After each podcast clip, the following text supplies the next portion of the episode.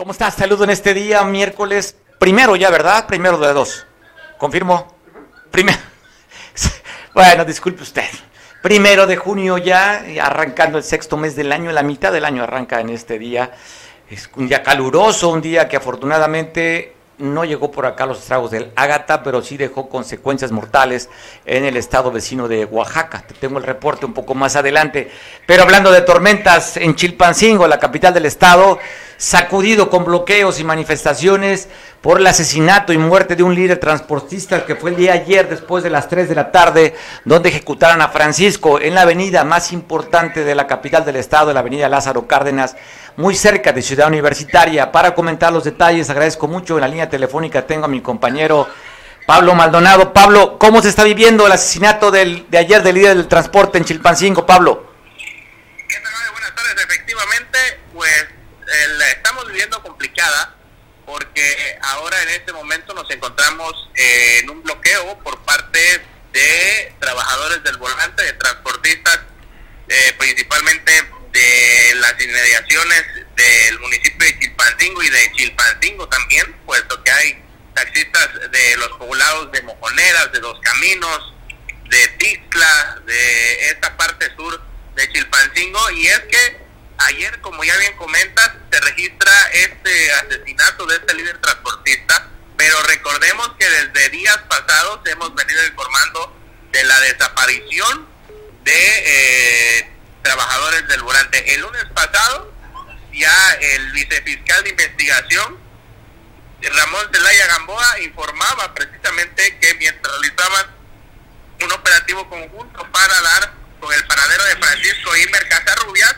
pues ellos eh, lograron la localización de otro transportista que había sido privado de la libertad y ante estas situaciones que están viviendo los trabajadores del volante, pues hoy se convocaron a las 7 de la mañana en el Parador del Marqués, en este punto conocido sobre la autopista del Sol, al sur de Chilpancingo, que entronca con el Boulevard Vicente Guerrero. Y desde esa hora han estado realizando pues un bloqueo a ambos sentidos para la gente que va del puerto de Acapulco hacia Chilpancingo o más para allá, pues se está viendo afectada afectado el paso por estos bloqueos que se están registrando en este momento. Son aproximadamente, híjole, como unos 300, 300 unidades del transporte público aproximadamente que están realizando eh, estos eh, bloqueos y desafortunadamente se está viendo muy, muy afectada la circulación de la gente que eh, pues va a utilizar la autopista del Sol por estos bloqueos de esos trabajadores del volante quienes están exigiendo a los tres niveles de gobierno seguridad para eh, pues que no haya más taxistas eh, desaparecidos privados de la libertad y que garanticen pues ante el asesinato de este líder transportista el día de ayer pues se ve aún más vulnerado el trabajo que realizan todos los días en esta parte de guerra. Oye Pablo, para dimensionar la importancia que tenía Francisco, este líder del transporte, ¿a cuántas líneas o cuántas rutas representaba? Eh, aproximadamente entiendo que como entre 5 y 7 rutas son varios eh, los eh, los transportistas o varios los taxis que está representando y el, el, el asunto es que ahora se han unido no solamente las que él representaba sino todos los demás y eh, pues sí se está volviendo complicado porque hay una bastante una fuerte presencia de transportistas ahí de Tierra Colorada incluso estoy viendo los taxis de Coyuca de Benítez fíjate que están en este lugar apoyando este bloqueo y todos los taxis pues eh, con la leyenda hacia la exigencia de justicia y de seguridad para las autoridades tanto del Estado como de la Federación. Pablo, estás en el lugar de los hechos, por lo que estoy escuchando los silbatos de los policías, ¿verdad?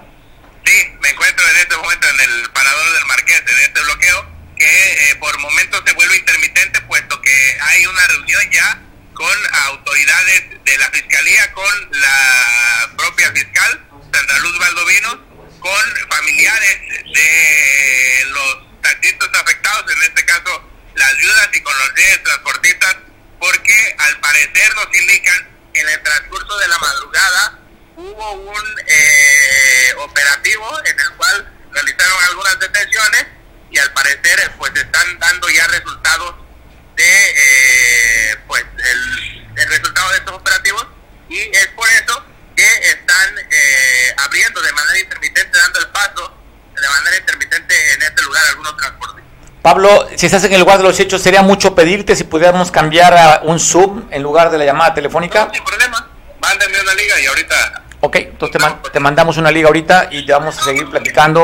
Entonces, pues bueno, te saco un poquito del aire vía telefónico y nos vamos a través del Zoom para que podamos ver las imágenes, cómo se encuentra bloqueada pues esta avenida La Mar, pues la carretera que comunica, usted lo sabe, lo sabe bien, porque yo creo que seguramente en algún momento de su etapa de su vida pues, quedó atrapado en este lugar que ya es tradicional para bloquear y manifestarse. Guerrero, que habían prometido que habían llegado 150 elementos del ejército mexicano para evitar esto, justamente para evitar bloqueos en la autopista del Sol. Narraba Pablo que son más de 300 transportistas, inclusive a él le llamó la atención, a Pablo, nuestro compañero allá en Chilpancingo, que hay transportistas desde de Chicoyuca de Benítez apoyando esta protesta después del asesinato de Francisco, este líder del transporte, quien fue ejecutado poco después de las 3 de la tarde en la avenida Lázaro Cárdenas. La avenida Lázaro Cárdenas, también usted la conoce, es la que está frente a Ciudad Universitaria, que llega a la, a la de las Banderas, una de las avenidas más importantes de la capital del estado Chilpancingo. Ahí, en este lugar, pues fue asesinado Francisco, líder transportista, que veíamos las imágenes también en, el, en, este, en este auto March gris, que después de haber sido atacado por unos motociclistas, bueno, un motociclista con un acompañante que lo asesinó, pues ya muerto pierde el control del vehículo y queda sobre el camellón de esta avenida. Estamos ya con la con Pablo en Zoom. Pablo, ¿cómo estás? Para sentirnos ahí en el lugar de los hechos. ¿Qué es lo que estamos viendo a través de... Vamos a comunicarnos, estamos ya. Producción aquí me dicen que no me acelere. Dice, no te calientes, plancha. Eso dicen aquí en mi chicharo. Que debo tomar las cosas con calma en lo que nos comunicamos vía Zoom. Pero, pues bueno, ataque durísimo esto a las vías de comunicación que, pues ya sabe, acabando con la gallina los huevos de oro que sería el turismo. La manera donde más llegan turistas a Acapulco es vía terrestre y esto lo que hace simplemente es desalentar para que vengan más turistas al estado. Pues bueno, habían prometido que no iba a haber más bloqueos, hoy está este bloqueo desde las 7 de la mañana. Pablo, imágenes actuales a través del Zoom, ¿cómo estás? Efectivamente, pues como ya te comentaba vía telefónica, ahora con estas imágenes en vivo, pues lo que estamos viendo es precisamente que eh, me comentan que hace unos minutos acaba de concluir la reunión entre la Fiscalía General del Estado, líderes transportistas familiares de transportistas asesinados y desaparecidos. No sabemos todavía si está cierta cuáles son los acuerdos, si hay algún arreglo, pero como se dio esta reunión, han abierto un carril de cada sentido, de sur a norte y de norte a sur. Hace un momento ya no alcanzamos técnicamente a llegar, pero se había suscitado un pequeño accidente entre dos eh, grandes trailers y eh, habían bloqueado el paso por algunos minutos. Pero afortunadamente, eh, pues se arreglaron, no de buena manera, pero ya se arreglaron y ahora, pues este bloqueo parcial continúa al sur de Chilpancingo y afectando fuertemente, Mario, déjame decirte, porque aunque es bloqueo parcial y hay, están liberando un carril, pero están liberando el carril para la gente que va hacia la autopista del Sol, hacia el puerto de Acapulco, pero la gente que vive en, los, en las colonias y comunidades sobre la carretera libre no está pudiendo pasar, ahí sí ya no hay paso, y entonces está viendo severamente afectada la circulación. Aquí podemos apreciar, Mario, lo que te comentaba, algunas de las cartulinas que los taxistas están eh, poniendo en sus medallones. No quieren un taxista más desaparecido, no quieren ningún muerto, ni en la, ruya, en la ruta del valle, ni en eh.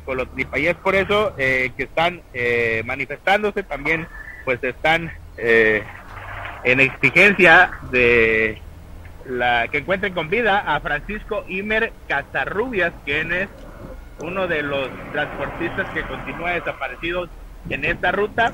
Hay presencia de policías antimotines, pero pues eh, solo eso, no se ve que vayan a desalojar, puesto que sería complicado, Mario, estamos hablando, insisto, de aproximadamente 300 unidades del transporte público y eh, pues no solo son personas, sino son vehículos y para mover esta cantidad de unidades va a ser muy, muy, muy complicado y es por eso que eh, pues las autoridades han preferido mejor apostar en el diálogo porque si se armara el zafarrancho sí sería muy difícil poder eh, destrabar este asunto. Y más porque la solicitud o la petición que tienen los transportistas pues es justa, hay pruebas de que eh, están sufriendo los embates de la inseguridad y ahora eh, pues a esperar ya este bloqueo inició desde las 8 de la mañana aproximadamente, ya vamos para, si las fallas, si las cuentas no me fallan, siete horas Mario, y sí es complicado el paso en este punto a pesar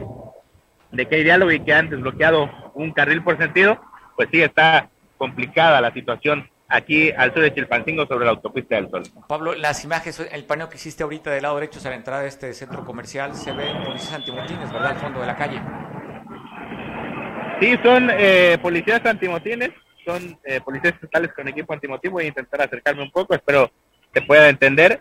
Eh, están a distancia, hace por la mañana estaban en medio de todo, pero pues no les causó escosor a los manifestantes y ahora los han replegado a este punto de la tienda comercial, están a distancia observando y a la espera pues de recibir alguna instrucción si se va a desbloquear, si van a permanecer en este lugar, si los transportistas se van a ir de manera voluntaria o qué va a suceder, ¿no? Con esta este fuerte bloqueo que se está registrando en este momento al sur de la capital del estado. Oye, ayer también bloquearon los maestros de la CETEC, ese mismo lugar, ¿verdad, Pablo? Sí, la verdad es que fue con... No hay día que no haya bloqueo, Mario es, es difícil, complicado para los que vivimos en Chilpancingo porque es el pañuelo de lágrimas de todo el estado y cuando no son los maestros, ahora los transportistas, cuando no son los normalistas de la, de la normal Raúl Isidro Burgos de Ayotzinapa, cuando no son los otros normalistas y cuando no, pues hay una infinidad, siempre, siempre hay motivo para bloquear el parador del Marqués. Pablo, de aquello que dijeron que los 150 militares de la Guardia Nacional que llegarían para reforzar, no toma de casetas, no bloqueo de la autopista, no se ve nada de eso, ¿verdad? Nada más fue la pura foto. Sí, la verdad es que no hay, eh, cuando son pocos manifestantes, porque sí nos ha tocado documentar, eh, donde las manifestaciones eh, no son multitudinarias, pues sí, la autoridad actúa de manera inmediata, pues no es difícil con un conjunto de, no sé, 100 policías logran el desalojo de esta vía de comunicación, pero ante esta situación que son, insisto, aproximadamente como unos 300 taxis, más otras personas que se han venido a apoyar a este bloqueo del sur de Chilpancingo, pues iba a ser muy, muy complicado poder eh, desalojar esta vía sin que se llegue a un acuerdo por la vía del diálogo. Pablo, a ver, cuéntame, ¿por qué hay trascendidos? Luego tú que estás por allá, el, levantón de los, de, los, de los taxistas y la ejecución de Francisco tiene que ver con un asunto de cuota de derecho de piso o por qué se está dando esto? Fíjate que es lo que nos... Bueno, en, mi caso sí me siento un poco confundido. Mm, no sé si tenga relación la desaparición de los eh, transportistas que están eh, desaparecidos de la parte sur de Chilpancingo. Este, entiendo que el líder transportista que ayer perdió la vida eh, operaba en Chilpancingo y eh, lo que sí es que ya son varios los casos de agresiones en contra de los taxistas y es por eso que ahora los eh, trabajadores del volante pues están exigiendo a las autoridades ya pues resultados en cuanto a materia de seguridad y que no sigan sufriendo más agresiones, ¿no? Hoy inclusive eh, tratamos de buscar la información de acuerdo a lo que publican diarios que consignan sobre el cateo de la comandancia de Buenavista de la Salud allá en el Ocotito. Eh, platicamos, estamos comunicarnos con el líder y hasta lo que se sabe que también fue cateado buscando a uno de los transportistas que está desaparecido del Cajeme, creo que se llama el lugar, ese taxista Pablo. Sí, fíjate que eh, sabemos de esta situación, incluso eh, el vicefiscal de investigación, Ramón Zelaya Gamboa, en su última conferencia dio a conocer que hay un grupo delincuencial muy fuerte operando en esta zona, pero también tienes a los eh, policías comunitarios de la UPOEC, tienes a los policías comunitarios del FUSDEC. Entonces, al último día no sabes ni por dónde les llega y es por eso que los transportistas pues eh, están exigiendo la intervención de la autoridad para evitar más agresiones a sus integrantes de este grupo. Pablo, ¿vas a estar ahí todavía un rato en, en, este, bueno, este bloqueo intermitente o te vas a mover del sitio? Pues, ¿para dónde le doy? Está bloqueado. Está bloqueado. Aquí voy a seguir. Te llamamos poquito antes de las 3 a ver qué avances hay, ¿no? Claro que sí, nos hablamos un poquito antes de las 3 y te informo cómo continúa la situación en este lugar. Saludos, Pablo Maldonado, nuestro compañero ya desde el lugar donde está bloqueado. Parte ya daba cuenta que a las 8 de la mañana los transportistas se manifiestan ahí por el tema del asesinato de su líder Francisco y los otros taxistas que están desaparecidos. Pues ya dieron paso, usted veía las imágenes, hay un paso de un carril y ya empieza a desahogarse un poco la autopista del Sol. El día de ayer también, poco después de las 11 del día, aquí en Acapulco, en la central de Abastos, hay dos versiones. Una, por de acuerdo al boletín que emitió la Secretaría de Seguridad Pública a nivel estatal, que un rondín de vigilancia aquí en la central de Abastos que está a la salida norte de Acapulco hacia la ciudad de Chilpancingo y que fueron atacados, fueron agredidos por comerciantes con frutas, con piedras, inclusive se habla que tuvieron que tirar algunos, hacer unos disparos para tratar de disuadir la que estaban agrediendo a los policías del Estado. Eso es una versión.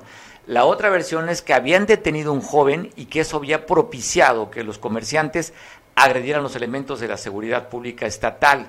Hablan también que dentro de sus disparos habían le habían pegado a dos masculinos. Uno le dieron un rozón y a otro le dieron un impacto de bala arriba de la cadera. Versiones, esas son trascendidos, de la detención como de los heridos.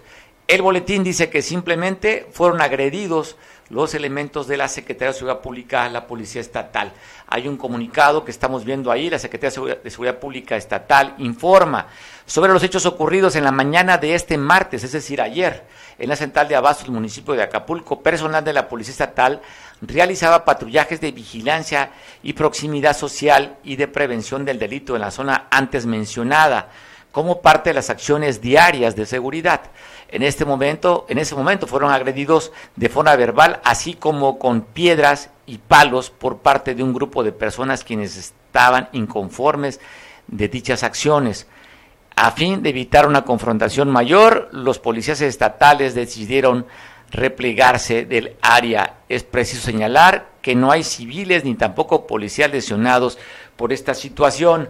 Para comentar sobre este hecho, agradezco mucho a nuestro compañero Enrique Castillo, patrulla de papel, pues que nos dé su lectura sobre lo que pasó ayer por la mañana en la central de Abastos. Enrique, ¿cómo estás? Tu descripción de los hechos y están muy apegados a la realidad. Obviamente hay dos versiones, hay dos versiones que habría que analizar y revisar, sobre todo por el hecho de que, de que se citó un, delito, ¿no? Hay un delito que perseguir, obviamente al haber un delito tendrá que haber este tendrá que haber una carpeta de investigación y tendrá que, darse por sabido que, que, que, hay que hay que dar una acción una acción una, acción legal y pues, ahí no queda más que seguir la, la, la, cartera entonces este, entonces habría que estar pendientes de, de, los resultados de, de esa carpeta de investigación y habría también que estar atentos a, decir que ya no hay gobernabilidad y gobernanza en, Acapulco, ¿no? gobernabilidad el hecho de que la sociedad pues ya realmente no participa en temas de seguridad, de hecho los, los vulnera, y gobernabilidad porque bueno, gobernabilidad porque el gobierno no está haciendo su trabajo, en este caso el ayuntamiento. Entonces habría que dar el seguimiento ya como un análisis más profundo y obvio, como te decía al principio, tendría que haber una carpeta de investigación y, aparte antes tendría que existir un informe policial homologado que dé, la la pauta para que, la Fiscalía inicie la investigación. No sé si, me expliqué. O sí, totalmente, no, totalmente. Aquí la más me llama poderosamente la atención, Enrique, no sé si tengamos video. Había un video que estaba circulando ahí en redes sociales, donde se ve donde están siendo agredidos los elementos de la policía del Estado. Y pues aquí lo interesante, cómo pues, ceden, ahí dice en el, en el boletín, pues se tuvo que replegar los elementos de la Secretaría de Ciudad Pública. o sea, se replegaron. Ah, no hablan de detenidos ni de lesionados el comunicado. Yo me quedo con el comunicado, no con el trascendido, porque no tenemos imágenes ni de los lesionados, ni momento de la detención que se dice. Pero sí podemos tener el video donde se escuchan disparos y sí podemos ver también la agresión por parte de los, de los comerciantes hacia elementos de la Secretaría de Seguridad Pública. Y nos quedamos con el video y nos quedamos con el comunicado, ¿no, Enrique? Sí, mira, hay una, hay una filosofía muy cierta que dice que lo que es, es y es imposible que no sea. O sea, no podemos negar los analistas que hubo un evento eh, criminal en donde ya la, autoridad fue rebasada y más que rebasada, agredida y eso no es la primera vez en estos días aquí en Guerrero, ¿no? En días pasados en Chilpancingo, como bien lo hemos dado cuenta, hubo un evento también bastante delicado en donde la autoridad también trató de, minimizar, pero sí es obvio que, el Estado de Derecho se encuentra bastante vulnerable en Guerrero y habría que trabajar la sociedad para que este, el Estado de Derecho empiece a manifestar. Tanta, tanta discurso pues, tendría que aterrizar en algunos eh, eh, protocolos y hechos reales, ¿no?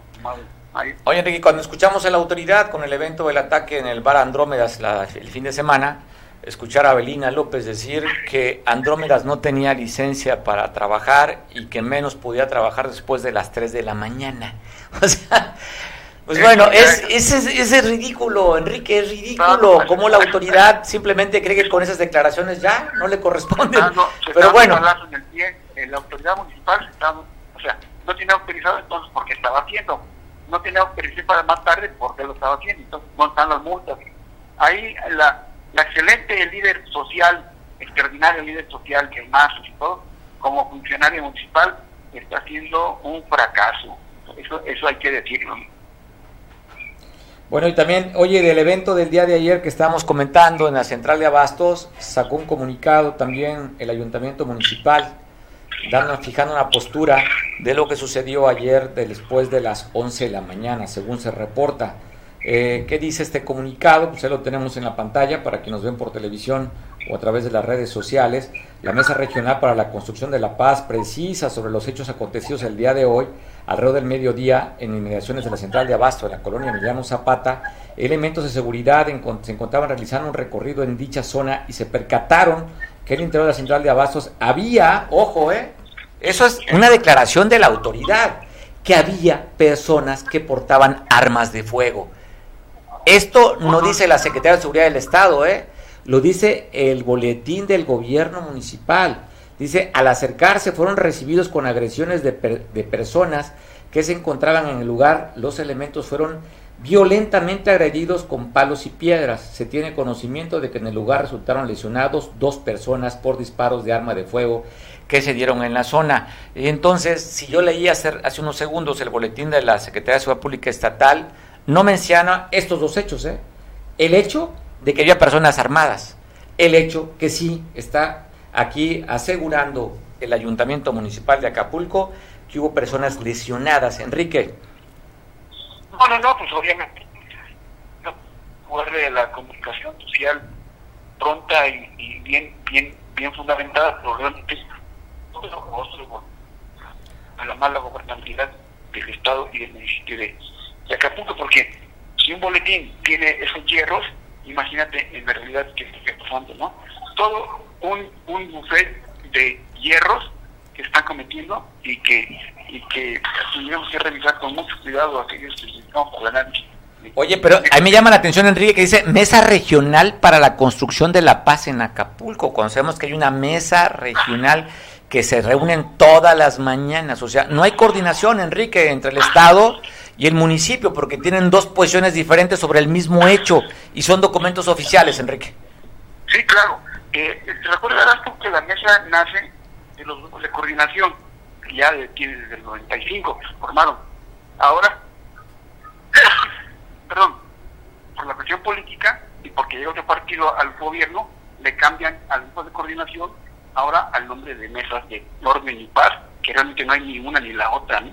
Sin embargo, se sigue siendo política de seguridad, pero no aterriza en las prácticas normales de, de ello. Todos los días la foto, todos los días eh, el jalar micrófonos y, y luces para que en realidad el proceso de, mantenimiento de, la orden y de, y de la paz pues no esté avanzando ¿no? no y ahora bien dices tú que el municipio de Acapulco ya hizo su mini mesa no entonces en esa mesa también hay declaraciones y como bien das cuenta y oportunamente van en contradicción una de la otra ¿no? digo ahí también diríamos los clásicos, pues qué relajo es Qué relajo, y inclusive sigo leyendo el documento del gobierno municipal, dice, durante los hechos de lunes detectaron vehículos, vehículos, no uno, ¿eh? Vehículos, no dice cuántos, con hombres, tampoco se refiere cuántos hombres armados.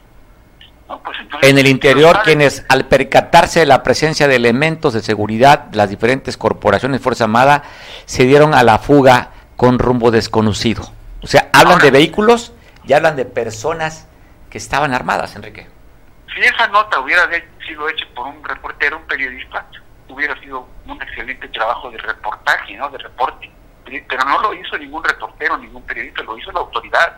Entonces, prácticamente se ponen del lado de la comunicación eh, de periodística y no del lado de la autoridad informando, ¿no? todo, todo un catálogo de, grandes problemas que están mostrando ahí la autoridad en, el sentido de, que se está haciendo bolas, ¿no? La verdad, es lo que estoy observando yo.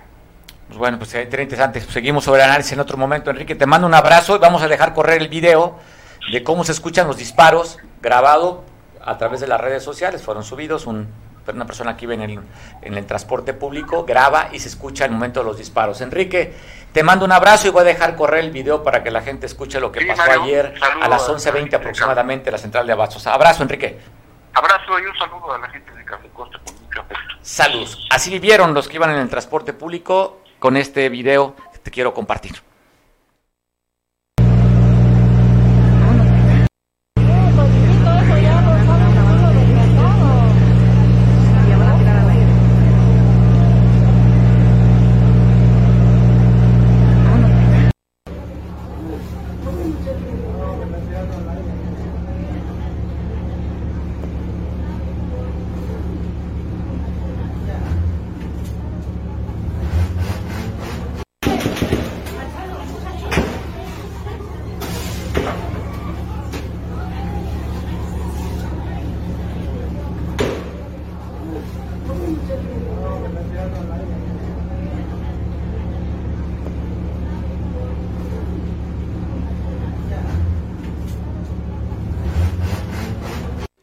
Sobre este asunto de las, del tema de la seguridad aquí en el Estado.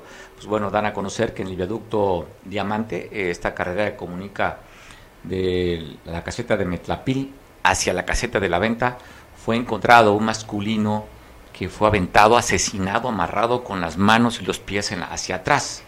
Estamos viendo la imagen de este, este asesinato.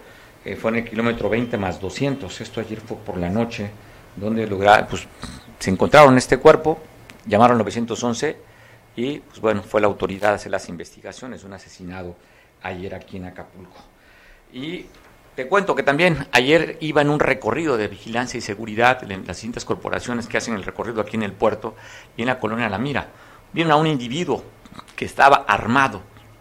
Se echó a correr entre los callejones de La Mira la autoridad lo fue persiguiendo, no lograron dar con él, pero en la fuga dejó esta arma. Así es que están reportando el aseguramiento de esta arma automática con cinco cartuchos útiles. Es un arma pareciera 9 milímetros y ahí está la autoridad reportando esas, esa, ese aseguramiento de la arma. Seguimos buscando información respecto a, lo que está sucediendo eh, allá con el tema de los transportistas y están circulando un audio, no sé si lo pueda poner, si, mi auto, si estemos listos, pues bueno, de lo que está pasando, ¿no? Eh, pues circula en redes sociales, pero pues no sé si le podemos dar la, verificarlo y no la autenticidad de esto, pero pues las cosas están eh, con el tema del bloqueo. Te voy a poner un audio que circula a través de las redes sociales taxistas, a los transportistas, es este, les decomisan sus permisos, sus permisos o les retienen sus taxis o definitivamente se los decomisan y pues por eso tienen que jalar sí o sí, pues por eso los tienen este allá arriba, por los amenazan con con quitarles sus, sus unidades y pues ni modo que no actúen, mano, o jalen con ellos.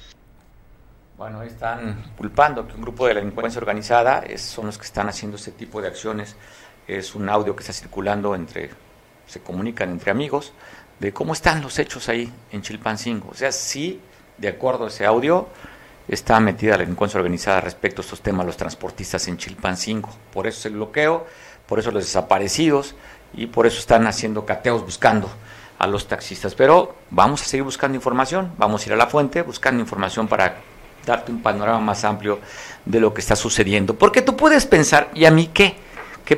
¿Qué, qué le pasa a los transportistas? ¿no? Porque a veces somos como muy egoístas. Si a mí no me afecta, pues, pues es su rollo. Pues ya vemos cómo está afectando. Una, primero, pues está pegando la economía del puerto. ¿Cuántas horas bloqueado la autopista del Sol? Que ya nuestro compañero Pablo daba cuentas de las 8 de la mañana, hasta hace rato que dieron pues, con los familiares de los transportistas y permitieron que un carril circulara. Pero todavía no se restablece al 100% la circulación, sobre todo los que se comunican para irse a la, a la, carretera libre, allá los que viven en estas colonias nuevas hacia Petaquillas, pues simplemente están atorados, no pueden pasar. El día de ayer se presentó un libro de la Comisión de la Verdad. Están hablando que en Guerrero hay 4.000 desaparecidos. Estos se suman a los más de 100.000 desaparecidos que hay en el país. Hilda Navarrete Gorgón fue parte de que escribieron en la presentación de este libro con verdad y eh, se llama Informe Final de Actividades de la Comisión de la Verdad en el Estado de Guerrero. Están dando un recuento de estos 4.000 personas desaparecidas en el, en el Estado y que ahí también están incluidos los desaparecidos de la guerra sucia. Familiares de estos desaparecidos pusieron la investigación y publican este libro que lo presentaron el día de ayer. 4.000 desaparecidos están reconociendo que hay en el Estado. Pues bueno, a ver si podemos comunicarnos con Carlos Manrique para ver el tema. ¿Con quién estaremos? Sobre todo porque el día de ayer el gobernador Alejandro Murat da un balance de lo que fue la afectación allá en el estado vecino de Oaxaca. Nueve estados le impactó el meteoro Ágata y hablan de 11 muertos y 33 desaparecidos. Nueve municipios se encuentran sin energía eléctrica, que fueron los que más fueron afectados por este meteoro. Pero aquí, pues, todo se puede reponer, caminos, puentes, la luz se restablece, lo que no se puede restablecer es la vida. Entonces están reportando 11 muertos oficialmente, más 33 desaparecidos. Es decir, que puede aumentar el número de muertos oficiales y pues hablan de 11 muertos es porque los tienen. 33 desaparecidos, pues ojalá se encuentren con vida estos 33 desaparecidos. Pero ¿cómo nos espera esto temporal de lluvias? Va a seguir lloviendo. Ágata, que se fue ya como tormenta tropical, estará afectando las costas de Guerrero. Pues habría que ver, platicar con los expertos. Carlos Manrique, te mando un abrazo fuerte, un especialista en temas de protección civil. ¿Cómo estás, Carlos? Muy bien, aquí en Acapulco, con este calorcito arriba de los 33 grados, para informarles que el pronóstico es lluvia por la tarde y noche, ocasionado por el paso de la humedad y por remanentes de la depresión tropical Ágata, ¿sí? que ocasionó, pues como ustedes saben, 11 muertos en Oaxaca y 22 desaparecidos.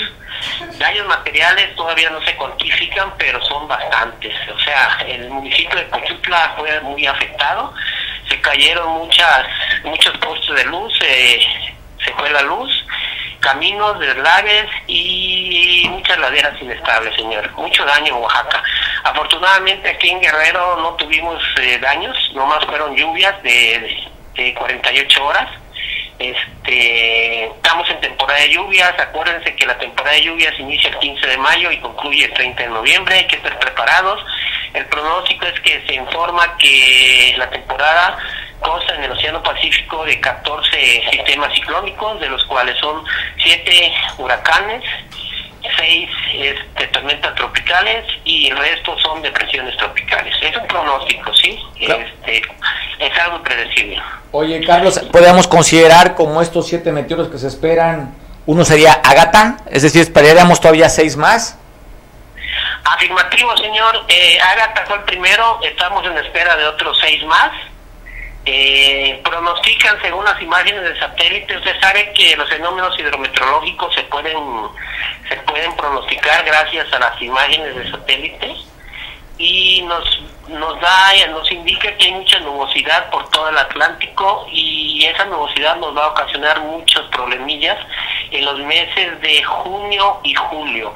Los meses de mayor precipitación en el estado de Guerrero son aproximadamente en julio y septiembre, septiembre claro. Entonces, ahorita dicen que según los meteorólogos pronostican que el mes de junio va a ser el 25% de toda la temporada de lluvias que de los siete meses, que va a caer mucha lluvia en el mes de junio. Se espera un mes, mes eh, este mes muy lluvioso. Pues bueno, oye, la temporada de lluvias va a ser con mayor este, cantidad de agua este año que el año pasado, el ciclo de lluvias. Afirmativo, licenciado. Este, le puedo indicar que el año pasado fue una temporada moderada, con escasez de lluvias, se tardaron en caer las lluvias, cuando llovió, llovió poco, eh, tuvimos nomás una, una depresión tropical como en septiembre, ¿sí? Y este año se espera un gran aumento de lluvia. Eh, como todo le, puedo decir que es debido pues, al calentamiento global de la Tierra, a la contaminación ambiental, pues ya, ya no llueve como antes, ¿no? Moderadamente, ahorita está lloviendo extremadamente.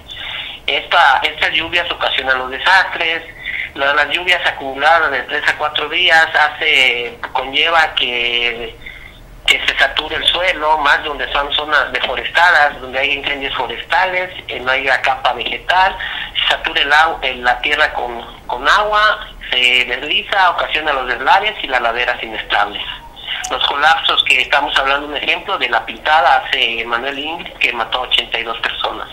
Sí, como, como, como, oye, ¿cómo olvidar ese evento trágico allá en la Costa Grande, en el municipio de Atoyac de Álvarez? Oye, Carlos, tú como especialista en protección civil, ¿qué le recomiendas a la gente que tenga preparado qué en estas fechas? Eh, más que nada, primero, primero saber que estamos en lluvias, que va a llover, que hay que estar preparados. Aquellas personas que viven son, en zonas de alto riesgo, que son en arroyos, que viven cerca de ríos, estar prevenidos, estar muy atentos con la información oficial. La información oficial es la, la que la fuente viene siendo la CONAGUA a través de la Federación, a través del Estado, la Secretaría de Protección Civil y a través del municipio, su Dirección Municipal de Protección Civil. Que no le haga caso omiso a las redes sociales que informen, que se va a salir el, el, mar, que va a ocurrir un huracán, que X, ¿no? O sea, no utilizar información amarillista, estar bien informados con la fuente oficial. Bueno, Carlos, te mando un abrazo, gracias por la colaboración y estamos pues, pendientes, cuando menos de aquí hasta el 30 de noviembre, si nos si podemos seguir contando con tu participación. Y informarle a la población que esté, esté alerta, que esto apenas empieza y que esté muy atenta, ¿sí? Y que pues las mejoras a sus viviendas se las hayan hecho, el impermeabilizante a sus techos para evitar las filtraciones, la poda de árboles es una de las de las medidas precautorias, ¿no? Aquellos árboles que estén ocasionando algún riesgo a los cables o a las viviendas, cortar, podarlos y estar muy atentos a la hora de la, en el antes es prevención, el durante es durante la lluvia, no cruzar arroyos ni ríos y el después es en la reconstrucción. Carlos, ojalá que, sea benévola con nosotros la naturaleza y que esto, temporada de lluvias, sea más de beneficio para la tierra, porque es necesario que llueva y que no haya ninguna afectación para nosotros. Te mando un abrazo, Carlos. Esperemos, Dios quiera, que llueva lo moderado para que la tierra sea fértil y nos pueda producir el alimento que hoy en día comemos. Te mando un abrazo, Carlos. Seguimos en comunicación constante. Gracias, señor, y muy amable por su, por su espacio. Ya saben, estamos en la orden. Gracias, Carlos Marrique, un especialista a nivel nacional, guerrerense, que sabe de temas de protección civil, es nuestro colaborador, cual le agradezco mucho a Carlos. Bueno, ¿qué pasó en la Costa Chica? ¿Tienes algún reporte, Julio, de cómo pegó la lluvia ya con el Ágata?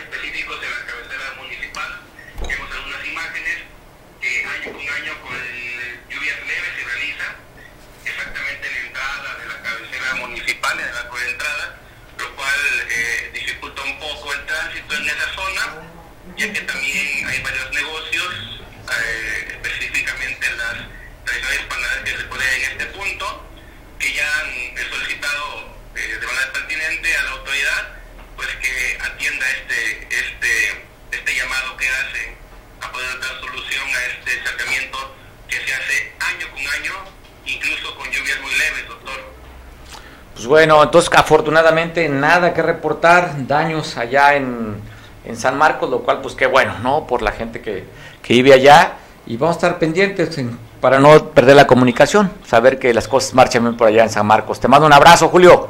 Un abrazo, doctor. Ah, ya nos están, viendo, nos están viendo por la televisión en el canal 8, 53, canal 8 también allá en San Marcos. Pues bueno, afortunadamente Guerrero no fue impactado por este meteoro, lo cual pues, pues damos gracias, ¿no? A quien usted le considere, quien creemos en Cristo, en Dios, damos gracias a Dios. Habrá quien diga al universo, en fin. Ya sabe que hoy decretan, ¿verdad, productor? Decreto, ¿qué decretaste en la mañana? no, que sí llueva, pero no fuerte. Nos quejamos. Oye, nunca estamos conformes, ¿verdad? Quien tenemos una, queremos dos, ¿no? Empresas, negocios, claro, no pienso usted mal. Quien tiene calor, pues quiere lluvia, la lluvia después ya quiere calor, en fin, nunca estamos conformes con esta vida. Así es que te cuento este trabajo que está haciendo la gobernadora a través de un video, un resumen de lo que es el trabajo de la gobernadora.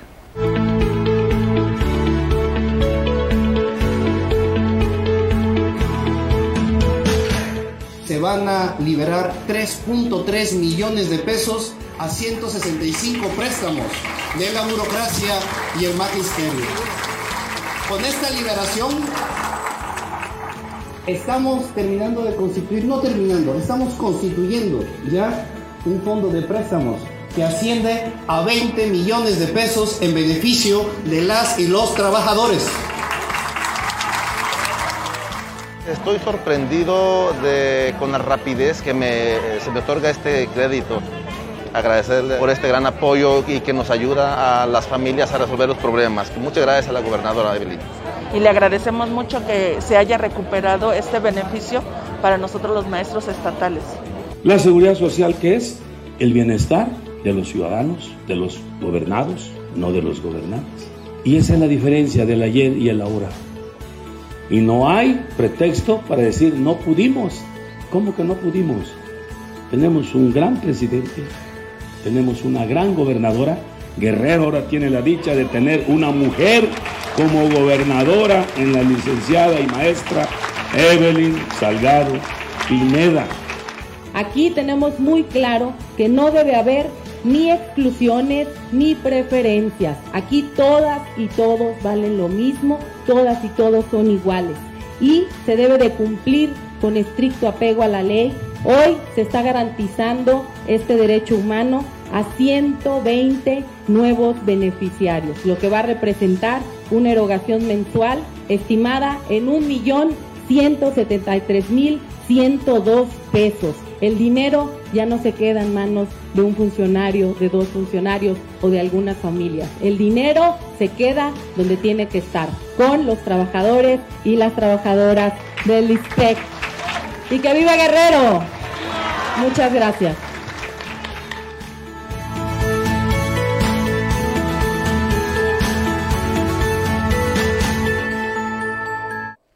Bueno, vamos a una pequeña pausa comercial. Regreso contigo, tengo que, mucho de qué informarte. Platicaremos con nuestro compañero Roberto Camps. Vale la pena lo que se está comentando, más bien lo que los, los diputados han exhortado y donde también, donde algunos ayuntamientos estaban pidiendo autorización para pagar laudos, querían lana para pagar laudos. Le dijo los diputados, ¿saben qué? Nanáis, no podemos autorizar ese presupuesto para que usted pague en laudos. Pero Regreso después de este comentario. Escolar General Hermenegildo Galeana CEGA, con 23 años de experiencia educativa en TECPAN, te invita a estudiar licenciaturas en tres años, Contaduría Pública, Derecho, Informática y Administración de Empresas. Estudia de lunes a viernes y para ti que trabajas, estudia los sábados en turno matutino. Iniciamos clases en septiembre con la aplicación de todos los protocolos sanitarios contra el COVID-19. Normal Superior, licenciatura en Enseñanza y Aprendizaje en Educación Secundaria y especialidades en biología, historia o español. El país requiere de docentes comprometidos. Iniciamos clases el 5 de septiembre en el turno matutino. Además, te ofrecemos promociones en todas las licenciaturas, 50% de descuento en inscripciones y descuento de 500 pesos en la primera colegiatura hasta el 31 de mayo del 2022. Se invita a docentes y profesionistas en general a estudiar los sábados maestría en ciencias de la educación en dos años, programa de calidad educativa educativa impartido por docentes calificados del estado de Guerrero. Sesiones presenciales sabatinas. Iniciamos el 10 de septiembre del 2022. Aplicación de protocolos sanitarios anti-COVID-19. Además, promoción en maestría. Descuento del 20% en colegiaturas durante el primer año a los primeros 12 inscritos. Para ti, que no concluiste los estudios de licenciatura o maestría, realizamos revalidación de estudios. Culmina con nosotros tu futuro universitario con nuestra oferta educativa. Esperamos para información e inscripciones de 8 de la mañana a 4 de la tarde en nuestras instalaciones. Visítanos en Avenida Independencia número 144, fraccionamiento Ajuquiac, Tecpan de Galeana o llámanos al teléfono 742 42 502 95. Te esperamos en CEGA Tecpan. Estamos comprometidos por una educación de calidad 23 años formando profesionistas de prestigio. Bueno, platicaremos con tu compañero Roberto Camps. Hay mucho de qué platicar sobre lo que ha pasado en el Congreso del Estado. Roberto, te mando un abrazo. ¿Cómo estás? ¿Qué tal, Mario? Buenas tardes. Aquí trabajando un rato.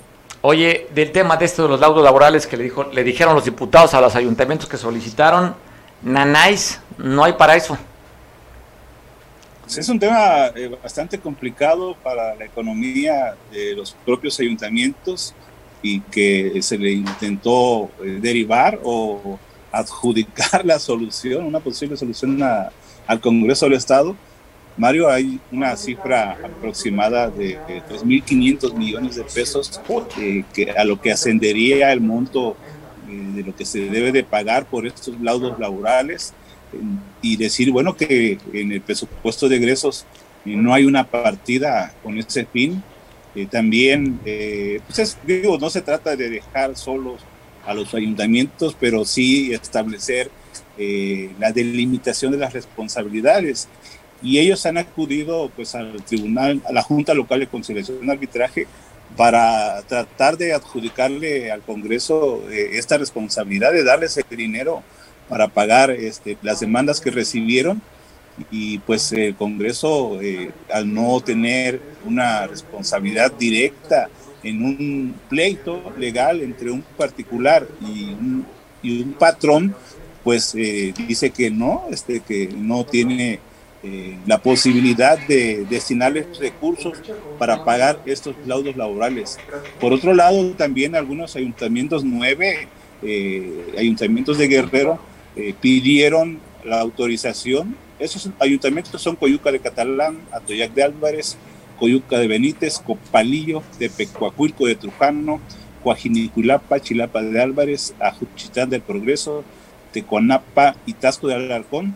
Eh, eh, pidieron la autorización de solicitar empréstitos nuevamente para atender el pago de estos lados laborales y tampoco eh, se les autorizó porque eh, no está eh, acorde a lo que mandata la ley número 616 de deuda pública para el Estado de Guerrero, que establece muy claramente que los empréstitos en los que pudieran contratar los ayuntamientos deben ser para obra pública o en caso de contingencias ambientales, destinarse este dinero para la atención de, los posibles daños. Entonces, sí se establecieron eh, reglas para que los ayuntamientos adquieran empréstitos, pero no se les autorizó que se destinen para eh, pues pagar los laudos laborales. Es una problemática complicada, compleja, de necesaria solución pero que tiene que ver también con el ámbito de responsabilidad de los propios ayuntamientos, que ni siquiera en sus eh, presupuestos de egresos, mucho menos en sus leyes de ingresos, buscan destinar partidas presupuestales para atender estos problemas. Y en el Congreso del Estado o en el gobierno de Guerrero, eh, sabemos cómo viene el presupuesto etiquetado ya amarrado a ciertos rubros, educación, salud, obra pública, incluso que el monto de inversión para, para obra pública es muy mínimo. Entonces, pues de dónde va a sacar el Congreso lana para pagar 3.500 millones de pesos? Es, es un tema sumamente complicado y efectivamente eh, fue pues rechazada esta solicitud de los ayuntamientos y algunos entes públicos como eh, la Secretaría de Seguridad Pública, como Administración y Finanzas.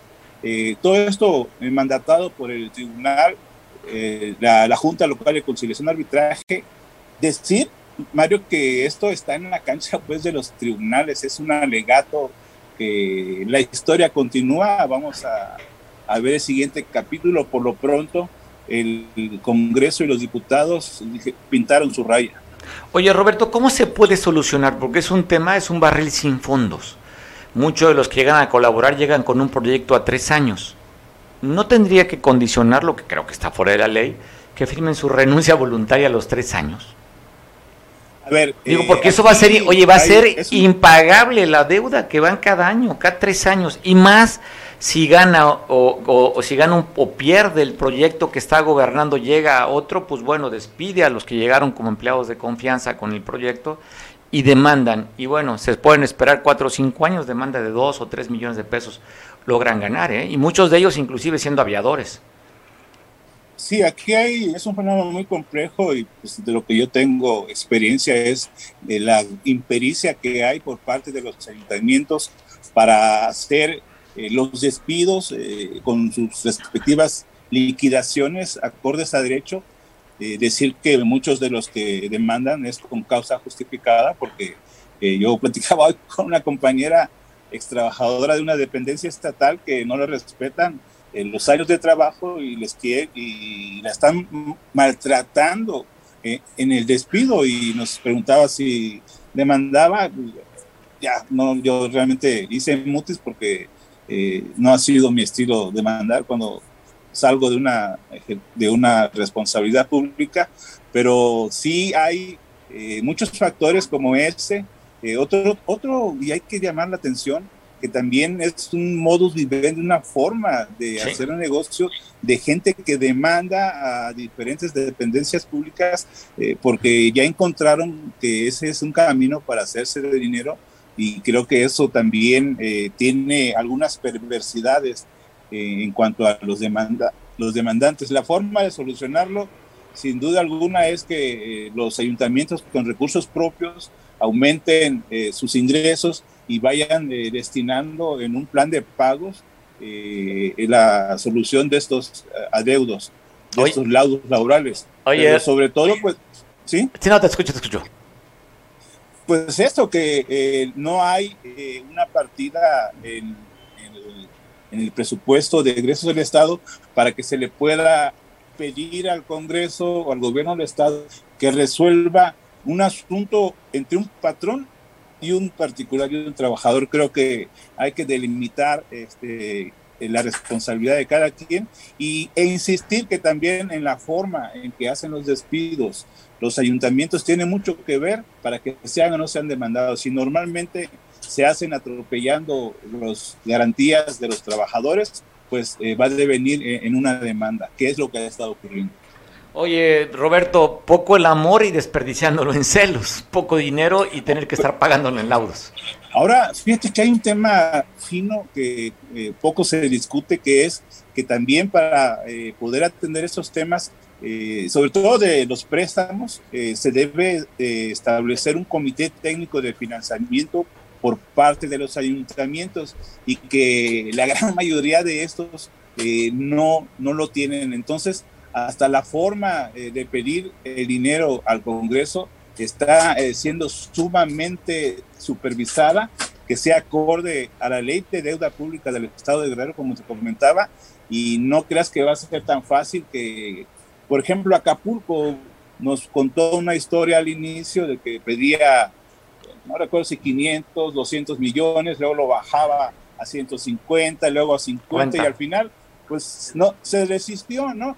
Porque dijo que ya había encontrado ahorros, no, y cuando los expedientes que había traído al Congreso eran incompletos y, y mal integrados. Entonces, yo creo que este asunto del manejo de los dineros públicos por parte de los ayuntamientos eh, debe profesionalizarse y ser acorde a la ley, Mario. Pues bueno, Roberto, buen tema, buen tema. Pues te mando un abrazo, gracias por la oportunidad de platicar contigo y seguimos en comunicación, Roberto. Te mando un abrazo, sé la carga de trabajo que tienes y que pues, haces un espacio en tu agenda apretada. La oportunidad de, revisar esos temas y, tener este si ya tenía eh, conocimiento, tener mucha más claridad y simplicidad para explicarlo, Mario. Pues te mando un abrazo porque eres bastante fácil de entender las cosas como están y así nos das luz con tus conocimientos. Te mando un abrazo, Roberto Chilpancingo. Igualmente va otro de vuelta, hasta luego. Ah, pues buen provecho. Pues bueno, hablando de Chilpancingo, para ya terminar y concluir esta hora, este espacio, pues sí estamos, porque usted se entere sobre todo cómo está el tema del bloqueo en la autopista del Sol. ¿Tengo en la línea telefónica o en su Zoom? Zoom, platicaré con nuestro compañero Pablo Maldonado, que está ahí justamente en este lugar que ya debería poner su oficina. Pablo, ¿cómo estás? Bueno, estamos aquí comunicándonos. Tenemos todavía un minutito para poder conversar con él.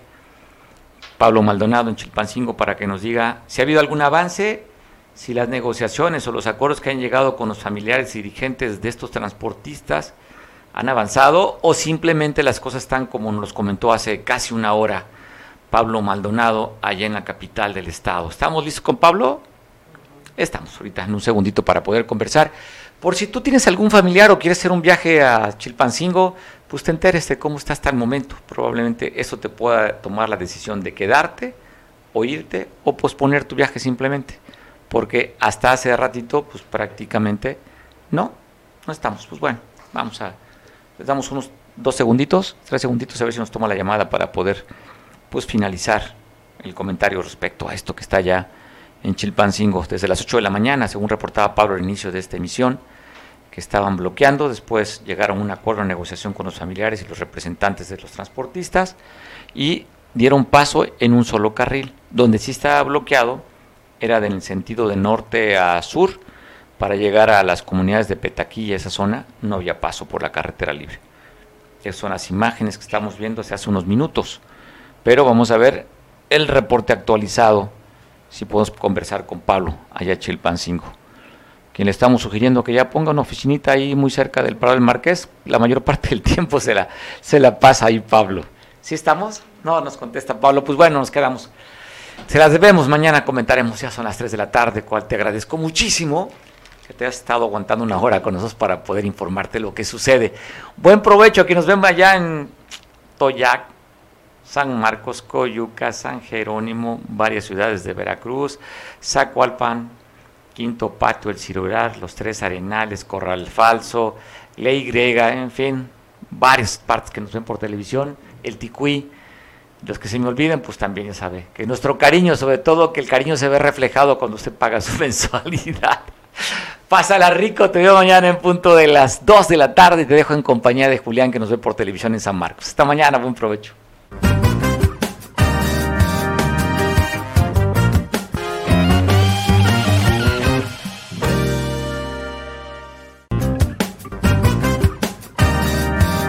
Hermenegildo Galeana CEGA, con 23 años de experiencia educativa en TECPAN, te invita a estudiar licenciaturas en tres años, Contaduría Pública, Derecho, Informática y Administración de Empresas. Estudia de lunes a viernes y para ti que trabajas, estudia los sábados en turno matutino. Iniciamos clases en septiembre con la aplicación de todos los protocolos sanitarios contra el COVID-19. Normal superior, licenciatura en enseñanza y aprendizaje en educación secundaria y especialidad en biología, historia o español. El país requiere de docentes comprometidos. Iniciamos clases el 5 de septiembre en el turno matutino. Además, te ofrecemos promociones en todas las licenciaturas, 50% de descuento en inscripciones y descuento de 500 pesos en la primera colegiatura hasta el 31 de mayo del 2022. Se invita a docentes y profesionistas en general a estudiar los sábados maestría en ciencias de la educación en dos años, programa de calidad educativa impartido por docentes calificados del estado de Guerrero. Sesiones presenciales sabatinas. Iniciamos el 10 de septiembre del 2022. Aplicación de protocolos sanitarios anti-COVID-19. Además, promoción en maestría. Descuento del 20% en colegiaturas durante el primer año a los primeros 12 inscritos. Para ti,